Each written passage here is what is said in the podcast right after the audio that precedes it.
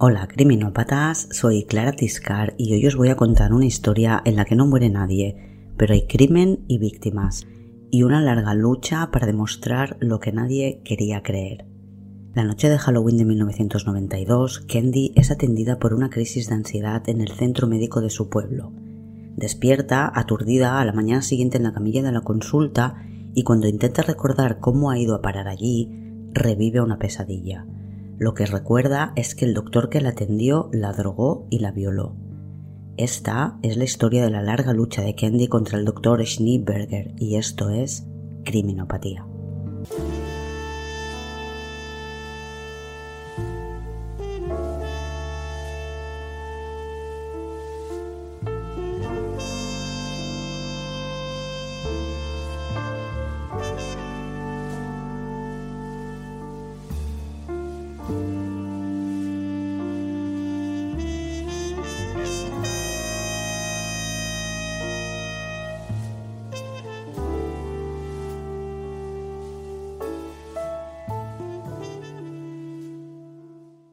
Es sábado 31 de octubre de 1992 y estamos en Kipling, un pequeño pueblo granjero de Canadá, en la provincia de Saskatchewan, en el centro del país. Kipling en 1992 era un pequeño pueblo en el que vivían apenas mil personas. Candy trabaja en una gasolinera en el turno de tarde. Tiene 23 años, aunque parece más joven, y es madre soltera de una niña de 9 meses. Es Halloween, tiene que trabajar y está un poco agobiada de su vida. No solo ha tenido un bebé después de que el padre de la criatura pasara de ella, sino que en verano montó un espectáculo en la fiesta de recaudación de fondos para la piscina del pueblo. No paran de hablar de ella. Tiene mala fama en el pueblo, tiene fama de chica fácil, que le gusta mucho la fiesta, tiene muy mal temperamento, pierde los nervios con facilidad y justo eso fue lo que le pasó en medio de la fiesta, que se puso a gritarle a su novio. Esta discusión fue uno de los chismes del verano en Kipling. Rompió con su novio y durante el mes de octubre parecía que habían hecho alguna aproximación y ella tenía la esperanza de que pudieran volver a estar juntos. Pero estos últimos días le han llegado rumores de que él se está viendo con otra. Y mientras está trabajando en la gasolinera aparece su ex y le confirma que efectivamente ha quedado a cenar con otra. Y Candy se enfada, se enfada mucho tanto que agarra el bolso y se va directa a su coche. Siente que podría matarle en ese momento. Conduce casi por inercia hasta el Kipling Medical Center, el centro médico del pueblo, donde trabaja su amiga, pero que no está trabajando esa noche. Y eso acaba de desmontar a Candice, que llora muy nerviosa. La ve una enfermera y le dice que quizás debería verlo un médico. Candy acepta. Se sienta sin poder dejar de llorar en la sala de espera cuando llega el ginecólogo que atendió su embarazo y el parto de su hija. Eso la reconforta, siente que no podría estar en mejores manos. Es el doctor Schneeberger, John Schneeberger. Tiene 31 años. Es rubio y luce un espeso bigote. A las mujeres de aquel pueblo y en aquella época les parece muy atractivo. Nació en 1961 en África, en Rhodesia del Norte, lo que hoy en día es Zambia. Estudió medicina en la Guernsey College de Sudáfrica. Se especializó en anestesiología y se mudó a Canadá en 1987. Al llegar a Canadá hizo la especialización de ginecología y en 1988 abrió su propia consulta privada en Kipling y pronto entró a formar parte también del Kipling Medical Center. El doctor Schneeberger desde su llegada fue muy popular entre las mujeres, era el soltero más codiciado. Es un hombre atractivo, culto, con gustos refinados, como la cata de vinos, y que lleva a cabo buenas obras como recoger fondos para mejorar el pueblo, lo último ya lo hemos visto, una piscina municipal, y además ha dado la cara por algunos hombres acusados de delitos para que estuvieran a salvo en su casa en lugar de que tuvieran que ir a la cárcel. No sé si esto es habitual en Canadá. Era, en definitiva, apreciado y conocido en el pueblo y había incorporado la educación sexual al instituto del pueblo. Como su apellido era complicado de decir, Schneeberger, muchos le llamaban simplemente Dr. John. Y en 1991, Dr. John, de entre todas las mujeres del pueblo, elige a Lisa, una mujer divorciada, un poco mayor que él y que ya tiene dos hijos de su anterior matrimonio, un niño y una niña de 7 y 8 años más o menos. Se casan en 1991 y juntos construyen una casa en la que tienen una oficina para cada uno y mucho espacio para que los niños jueguen. El doctor John no podría estar mejor considerado y no podría tener una familia más idílica que la que tiene. Candy todavía solloza mientras, sentada en una silla en la consulta del doctor Schneeberger, habla con él que está al otro lado de la mesa. Ella le explica lo que ha pasado y él le ofrece algo para que se calme. Ella acepta y él sale de la habitación y vuelve al cabo de unos minutos con una jeringuilla. A Candy la sorprende, pensaba que le iba a dar unas pastillas, pero el doctor John tiene toda su confianza y es médico, sabrá él mejor que ella lo que necesita. Sentada en una silla junto a la mesa del doctor, alarga el brazo para que él pueda pincharla, y en cuanto el líquido entra en sus venas, siente su efecto de inmediato. Nota que se le duerme el brazo, que desconecta totalmente de sus emociones, y siente cómo se cae de lado en la silla. Su cuerpo no responde.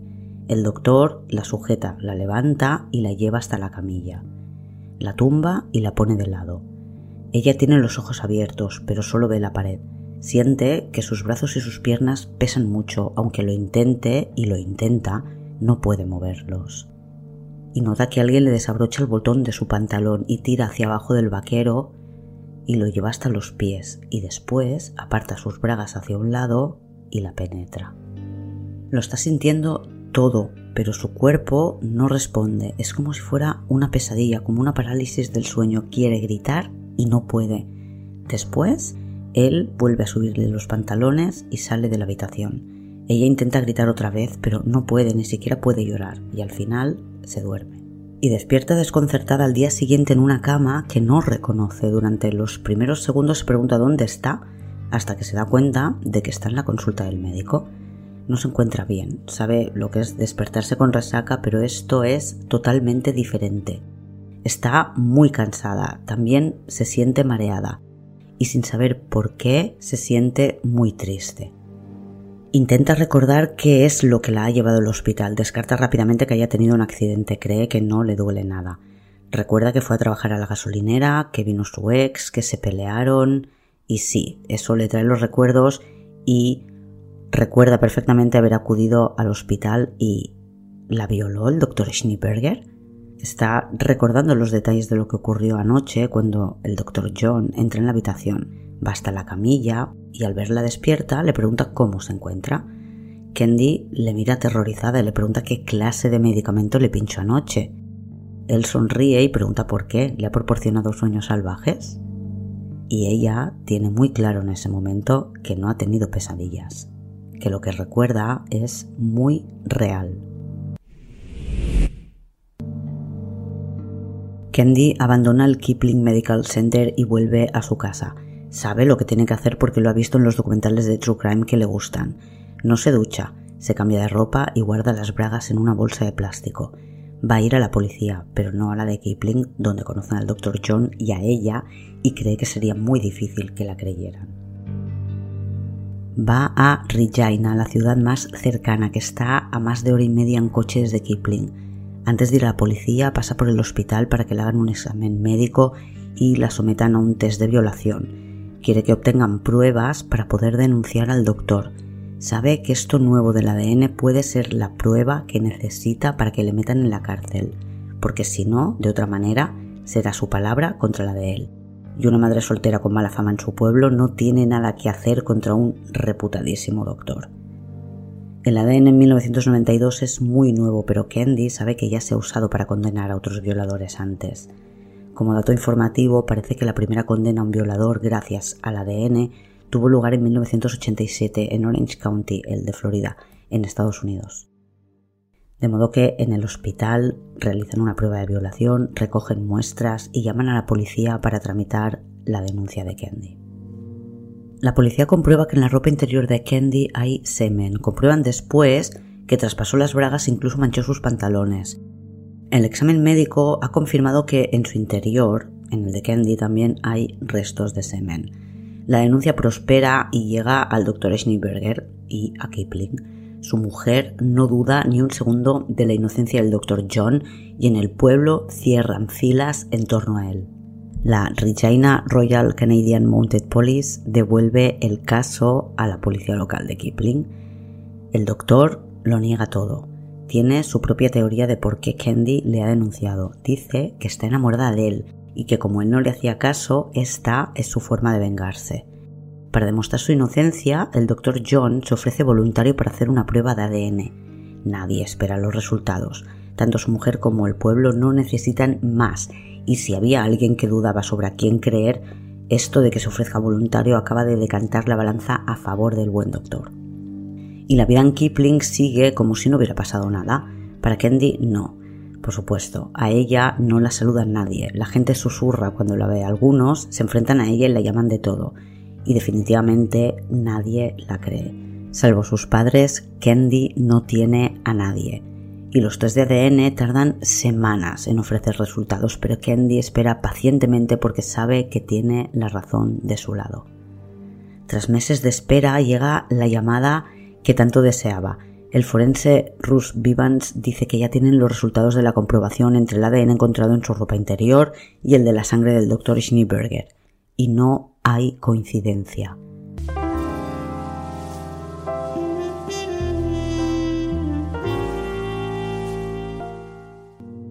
Ella está atónita. Le dicen que sí, que tuvo relaciones con alguien esa noche, pero no fue Schneeberger.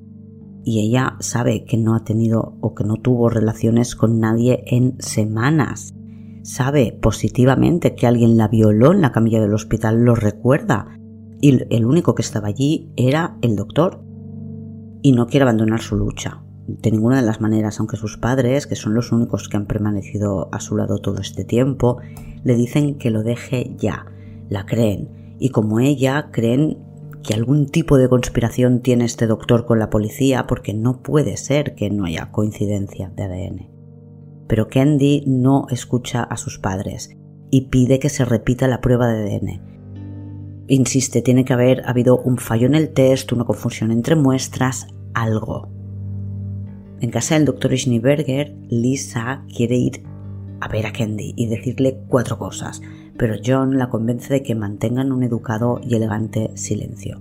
La callarán demostrando que no tiene razón, así que él acepta hacerse un nuevo test de ADN. Ya estamos en 1993 y ha pasado más de medio año desde que se hizo el primer test de ADN, cuando le sacan sangre por segunda vez, de nuevo de forma voluntaria sin que nadie se lo haya pedido.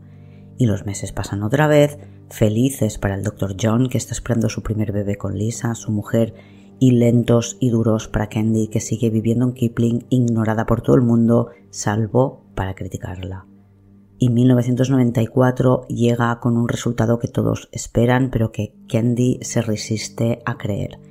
La sangre del Dr. John no coincide con el ADN del hombre que la violó. La policía de Kipling cierra el caso contra el Dr. Schneeberger en 1994 y Candy se marcha. Abandona incluso la provincia y se va a Alberta. Candy se muda a mil kilómetros de Kipling. Elige Red Deer para vivir, una ciudad con casi 60.000 habitantes a mediados de los 90. Un entorno que nada tiene que ver con Kipling, que no tenía ni mil habitantes. Quiere tener una nueva vida, pero necesita ganarle la batalla al Dr. Schneeberger. Sabe que ella tiene razón y que está convencida de que algún día logrará demostrarlo. En Red Deer contrata a un nuevo abogado, y este le recomienda que hable con Larry O'Brien, que es un antiguo miembro de la Royal Canadian Mounted Police, la policía montada del Canadá. Tiene más de 25 años de experiencia, muchos de ellos siendo policía secreto o trabajando en inteligencia, persiguiendo a la mafia en la zona de Ontario. Al final de su carrera como policía, antes de que le jubilaran, aceptó un trabajo como detective privado para un despacho de abogados. El abogado de Candy contacta con él, que acepta reunirse con ella y escuchar su caso. Para ella, Larry es su última baza. Tiene que haber algo que puedan hacer para demostrar que el doctor John la violó. Larry, que acude a la reunión con su ayudante, dice que los dos, tanto él como su ayudante, cuando acabaron de hablar con ella, tuvieron súper claro que decía la verdad, que no se lo estaba inventando. buscaron explicaciones que fueran lógicas para la no coincidencia entre el ADN de su sangre y el encontrado después de la violación. Quizás si las pruebas de ADN pasaban por el centro médico podía haber alguien que cambiara el vial o quizás lo hacía alguien en la policía. Definitivamente lo que deciden es que tienen que conseguir ADN del buen doctor y compararlo con la muestra del violador. Necesitan sangre, pelo o saliva. La gran pregunta es cómo, de dónde van a sacarlo. Junto al ayudante hacen un brainstorming e idean un plan que no puede fallar. La ayudante del detective va a la consulta del doctor y le cuenta que es para un concurso de un programa de radio, que necesita ayuda y que quiere que rellene una especie de encuesta y la guarde en un sobre. Le hace lamer el sobre para cerrarlo. Esto es muy parecido a lo que hacen los policías en el primer caso que os conté aquí en Criminopatía sobre el doble asesinato en McClintock Park. Bueno, una vez lamido el sobre, ya tienen la muestra de ADN que necesitan y la envían a analizar. Obviamente, esto no pasa por los canales oficiales, así que tienen que usar un laboratorio privado que cuesta bastante dinero. Y Candy no tiene dinero, pero sus padres se lo dan seguros de que esto demostrará que su hija ha tenido relación siempre. Y en el laboratorio no pueden hacer el análisis. Lo que les dicen es que el ADN está contaminado. El detective aprende que hay que ser extremadamente cuidadoso en todo el proceso, incluso durante el análisis cualquier pequeña partícula que caiga en la muestra la puede perjudicar. En esa época hay un escándalo con un laboratorio que tenía una gotera y que tras ser detectada esta gotera en una inspección se determina que podía haber contaminado muchísimas pruebas y se ordena que se revisen más de 500 sentencias dictadas a partir de pruebas analizadas en ese laboratorio. Y con todo esto, el detective se prepara mejor para la siguiente vez que pille ADN del doctor. Nada ni nadie puede tocar la muestra una vez recogida. Tienen que conseguir una nueva muestra y ya no pueden volver a pedírselo, claro. El coche del Dr. Schneeberger se reconoce fácilmente porque tiene una matrícula personalizada que dice Schnee. Y como todos los coches de Kipling y alrededores, siempre está abierto. Larry O'Brien se cuela en el coche del Dr. Schneeberger para ver si encuentra cabellos. Sangre es mucho más difícil que la consiga, y con la saliva ya hemos visto que fue un fracaso. En el reposacabezas del asiento del conductor encuentra lo que necesita, lo recoge con guantes, mete los pelos en un sobre y los envía a analizar. No sé si este análisis corre a cuenta del detective ya que había estropeado el primero.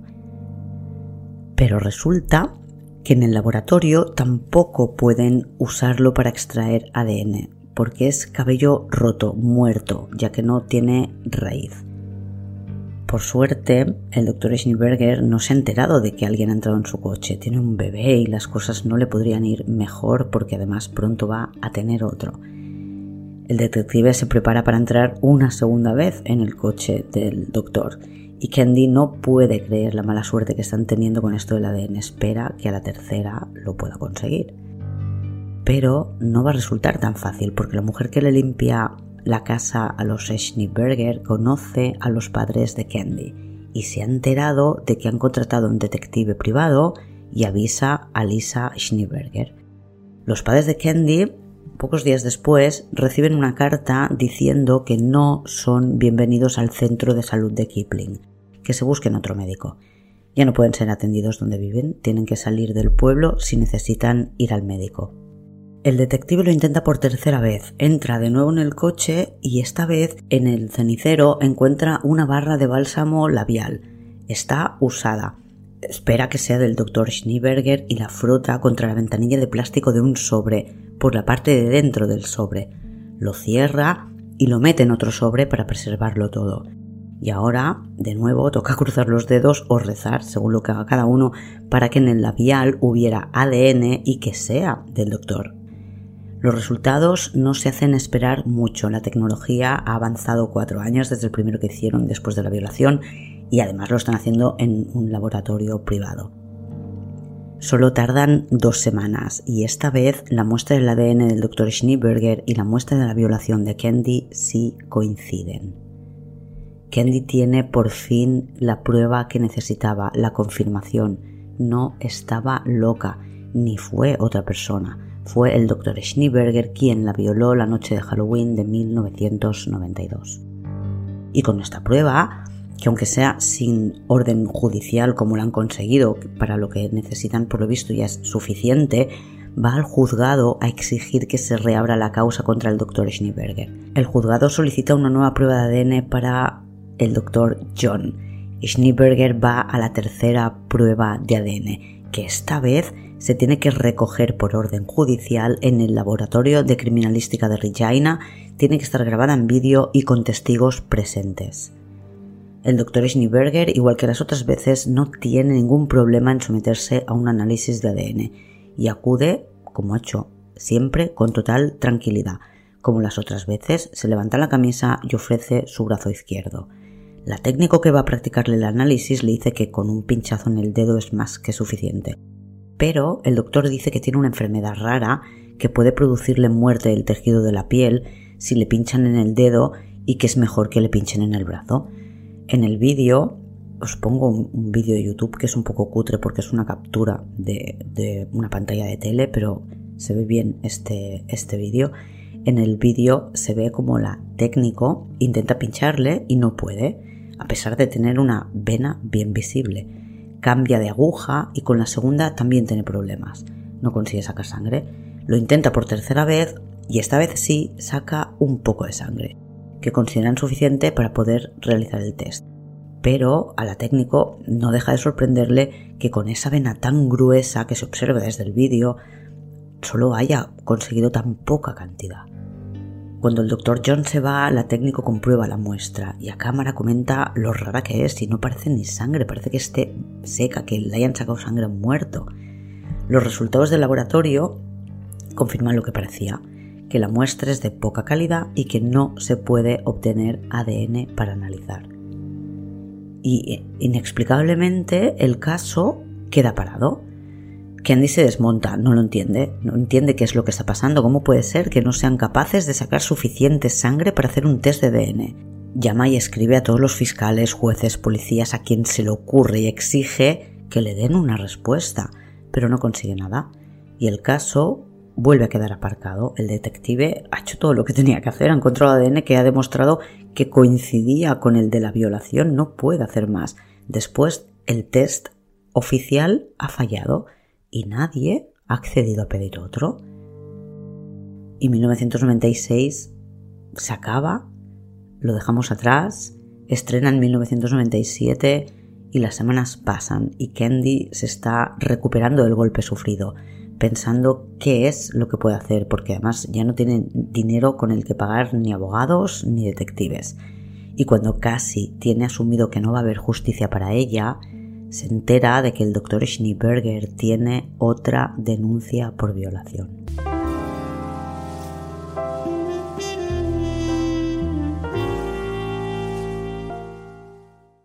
Es viernes 25 de abril de 1997 y estamos en casa del doctor Schneeberger. Lisa, su mujer, está en casa con las tres niñas.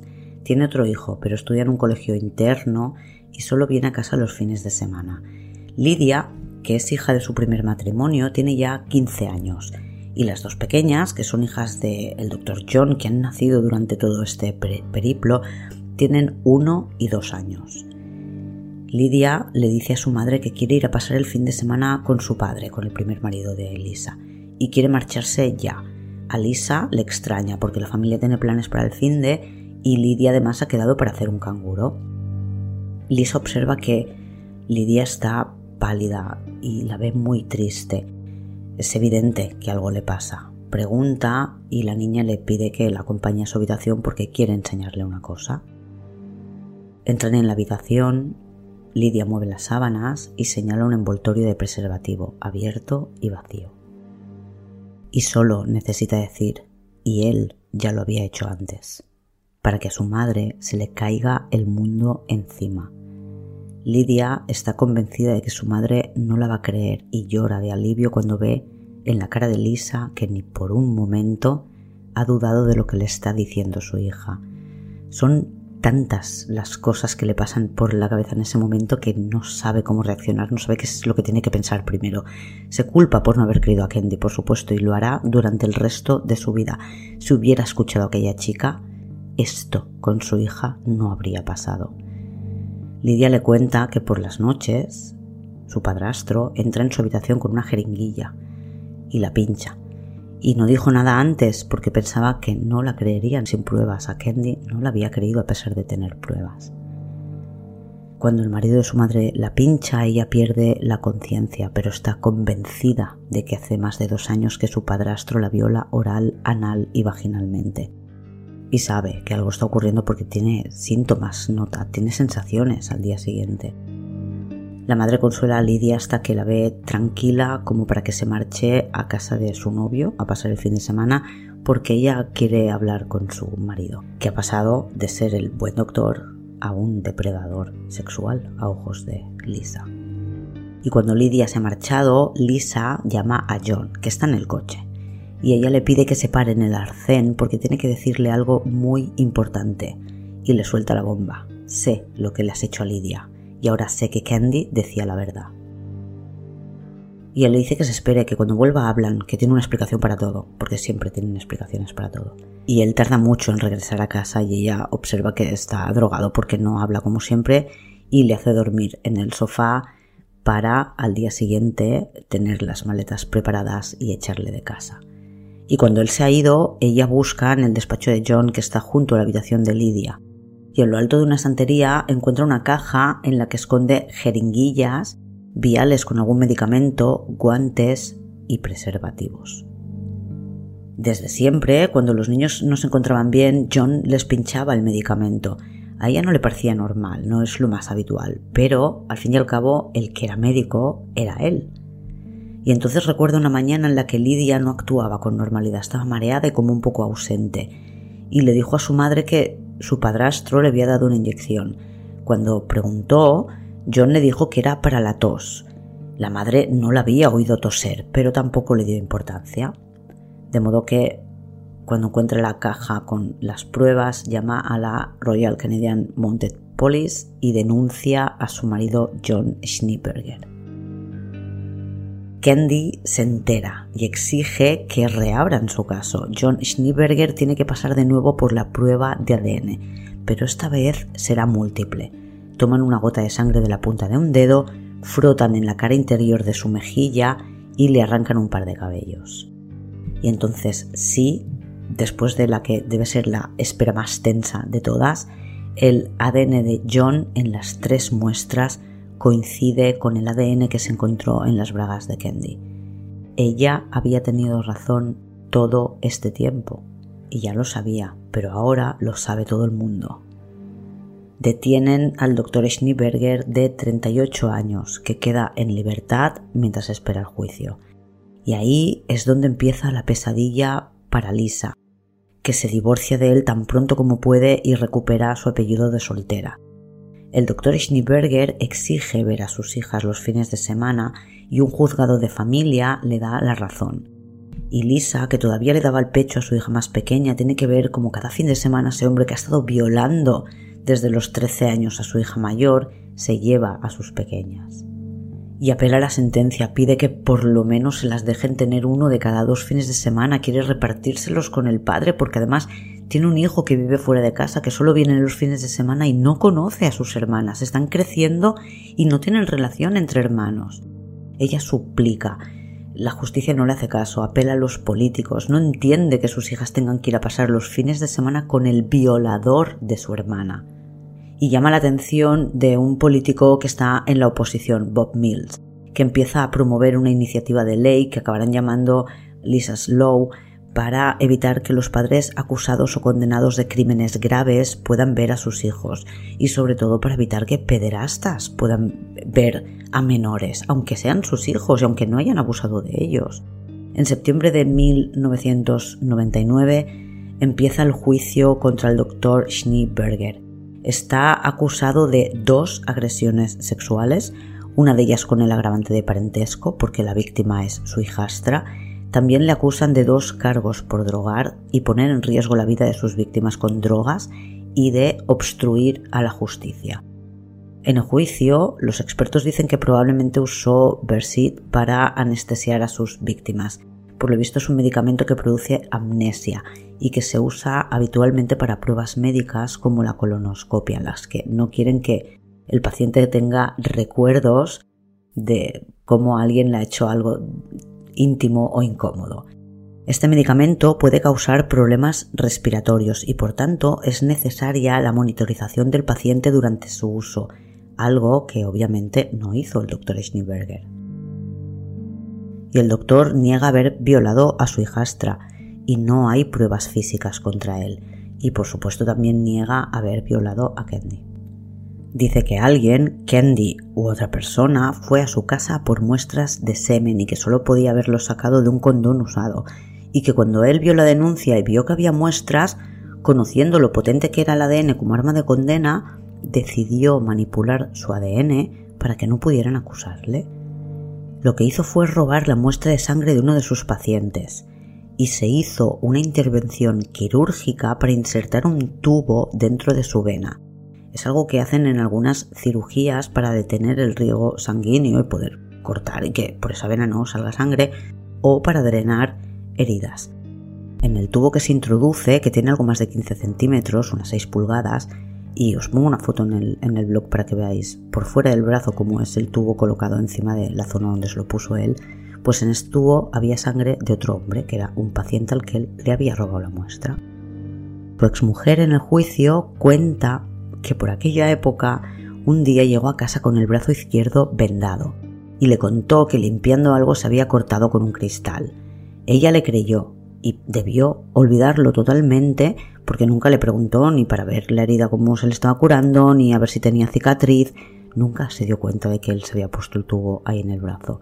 En, definitiva, lo que hacía el doctor Schneeberger es que llevaba el tubo este con la sangre de otro paciente, iba a que le sacaran sangre, se levantaba la manga izquierda para enseñar el tubo en vez de la vena y la levantaba hasta donde empezaba la incisión para que no se viera la cicatriz y la incisión por lo que había metido el tubo. Y siempre lo habían hecho sin problemas, hasta la tercera vez que la sangre ya tenía tantos años que no pudieron ni analizarla.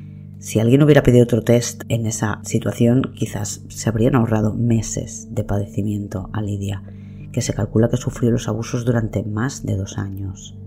Después de todo lo visto y todo lo escuchado en el juicio, Lisa se niega a que sus hijas vayan a pasar la última noche antes de que salga la sentencia con John, el padre. Las niñas le tienen miedo porque antes del juicio discutieron en una ocasión de las que él fue a buscarlo a dejar las niñas y él la empujó y le pegó en la cara delante de ellas. Ellas vieron sangrar a su madre, no quieren volver a ver a su padre. Y finalmente tras días de mucha duda por parte de Candy y de Lisa, que no saben si el buen doctor habrá convencido a la juez de que todo es una conspiración contra él, la juez Ellen Gunn dicta sentencia. Consideran a John Schneeberger culpable de la violación de Candy, de haber drogado a sus dos víctimas y de obstrucción a la justicia. No pueden considerar probada la violación de su hijastra, ya que la chica no pudo describir las violaciones en el juicio porque no las recordaba y tampoco consideran que haya puesto en peligro la vida de las chicas con las drogas que usó con ellas, aunque no las hubiera monitorizado durante el proceso. Le condenan a seis años de cárcel con posibilidad de condicional en dos. Una sentencia indulgente incluso para los parámetros habituales en Canadá de aquella época. Y para Lisa empieza una nueva pesadilla porque John exige ver a sus hijas en la cárcel y la denuncia por no haberle dejado ver a las niñas en la última noche antes de la sentencia. Y Lisa tiene que pagar por eso una multa de 2.000 dólares. 2.000 dólares del año 1999.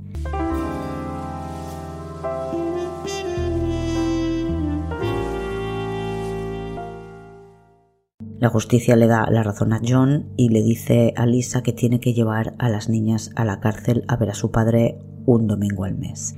Y ella no tiene más dinero y no puede negarse porque las multas, ya lo hemos visto, son importantes. Su caso sigue despertando simpatía y los políticos en la oposición presionan de nuevo para impulsar esa ley que evite que los pederastas puedan ver a sus hijos. Lisa apela la decisión del juez de familia y gana con la apelación algo de tiempo. Incluso la ministra de Justicia de Canadá, Anne McClellan, desde Ottawa, opina sobre este tema y dice que no hace falta una ley para impedir que un padre vea a sus hijas, que eso es un tema de familia, no un tema criminal, y que es una disputa entre un padre y una madre, y que el tribunal lo que hace es decidir lo que es mejor para el menor. En este caso el tribunal ha decidido que lo mejor para el menor es que vayan a ver a su padre que violaba a su hermana a la cárcel. Lisa pide que la visita no sea en la cárcel, sin embargo, no consideran que él pueda salir para tener la visita en un hotel o en una sala de asuntos sociales porque es demasiado peligroso. Es un preso peligroso, está en una cárcel de media seguridad. Así que lo único que tiene, la única opción es que las niñas vayan a la cárcel a ver a su padre. Y llega el día en el que Lisa tiene que llevar a las dos niñas que tienen ya 4 y 5 años a ver a su padre. Y un grupo de gente protesta por la situación y muestra su apoyo a Lisa en la entrada. Las niñas van acompañadas aparte de por su madre por una trabajadora social que ha estado tratándolas antes de esta visita para hacer más fácil este trance. Las niñas recuerdan a su padre como el hombre que pegó a su madre, que le dejó la cara llena de sangre con un morado al día siguiente. No quieren verle entran más o menos tranquilas, pero cuando ya se visualiza la sala y, saben que allí va a estar su padre, se agarran a las piernas de su madre y no quieren caminar. La trabajadora social considera que en esas condiciones no puede darse la visita y les dice que vuelvan a casa. Sin embargo, pactan otra visita para dentro de 30 días. Finalmente, después de que Lisa vuelva a apelar, el juez acepta dado que resulta traumático para las niñas que no visiten a su padre mientras esté en la cárcel. Y en 2001 se cumplen dos años de la condena de John Schneeberger y la Junta de la Condicional se reúne de oficio, pero John rehúsa presentarse y con ello evita que Candy también pueda presentarse y que cuente su versión, porque cree que si no, si la cuenta va a convencer a la justicia para que le dejen encerrado un poco más y si nadie va quizás tiene la opción de poder salir pero la condicional es denegada y John tiene que permanecer en la cárcel. Y Lisa va a por todas y pide que retiren la ciudadanía canadiense a su marido, una ciudadanía que obtuvo en 1993. La ley dice que no puede pedirse si tienes alguna denuncia, y él la solicitó cuando ya había violado y había sido denunciado por ello. En 2002, John Schneeberger es trasladado a una cárcel de mínima seguridad en la costa oeste, Ferndale Prison, conocida como Clubfed, porque tiene un campo de golf para los reclusos. Y en abril de 2003 solicita la condicional y se la deniegan. Pero en noviembre de 2003 hará cuatro años de su condena y habrá cumplido ya dos tercios de los seis años que le impusieron. En agosto de 2003 se estudia la solicitud de Lisa para retirar la nacionalidad a Johnny Schneeberger y la Junta de Valoración tarda solo 10 minutos en decidir y se le retira la nacionalidad y el permiso de residencia a John Schneeberger, que nació en lo que hoy en día es Zambia, pero que tiene residencia sudafricana. Y en noviembre de 2003, como era previsible por haber cumplido dos tercios de su condena, le dejan en libertad condicional. John sigue teniendo muchos amigos en Kipling y recibe todo el apoyo que necesita cuando sale de la cárcel. Se celebran fiestas en su honor y se recogen firmas para evitar su deportación. Pero en junio de 2004 se ordena la deportación de John Schneeberger y Lisa tiene que cumplir una última orden del juez, llevar a las niñas a ver a su padre por última vez. John Schneeberger es deportado el 21 de julio de 2004 y aunque en Canadá dicen que una vez fuera de sus fronteras no pueden dar explicaciones de dónde está, la prensa sudafricana, que le llama Doctor Rape, Doctor Violación, explica que ha llegado a Johannesburg, la capital de Sudáfrica, acompañado por dos agentes de la Policía Montada del Canadá, ya que tiene un permiso de residencia permanente en Sudáfrica al que nunca ha renunciado. En Sudáfrica, Schneeberger, que ya tiene 42 años, vuelve a vivir con su madre en Durban intenta recuperar su licencia médica que le había sido retirada en Canadá, pero se la deniegan. Recibe apoyo de su hermano, que es cirujano cardíaco y vive en Estados Unidos, pero no consigue una licencia que le permita ejercer. En la prensa sudafricana dicen que John Schneeberger será incluido en la lista de agresores sexuales. Allí les parece muy baja la condena que recibió. También imponen a John el deber de informar a cualquiera que le dé un empleo de cuáles son sus antecedentes penales. Poco después de instalarse en casa de su madre, John encontró trabajo en una empresa de catering, gracias a la experiencia adquirida mientras trabajaba en la cocina de la cárcel. Y han pasado 17 años desde que regresó a Sudáfrica y poco se sabe de él. Hay quien dice que se ha vuelto a casar y que volvió a ejercer la medicina. Dio una entrevista al poco tiempo de regresar a África para explicar que estaba muy arrepentido y que la cicatriz que dejó la intervención en su brazo para falsificar su ADN es su insignia del deshonor. Personalmente espero que no haya vuelto a ejercer la medicina. Creo que sus víctimas tenían que ser muchas más que solo las dos por las que le juzgaron. Y creo que alguien con esas tendencias y esos conocimientos habrá seguido haciéndolo y lo habrá perfeccionado para que no le pillen. Y esta ha sido la historia del Dr. Schneeberger. ¿Qué creéis? ¿Que alguien así se puede arrepentir de verdad y dejar de hacer lo que hacía? Os leo si os parece en los comentarios de Instagram, en el blog o en iVoox.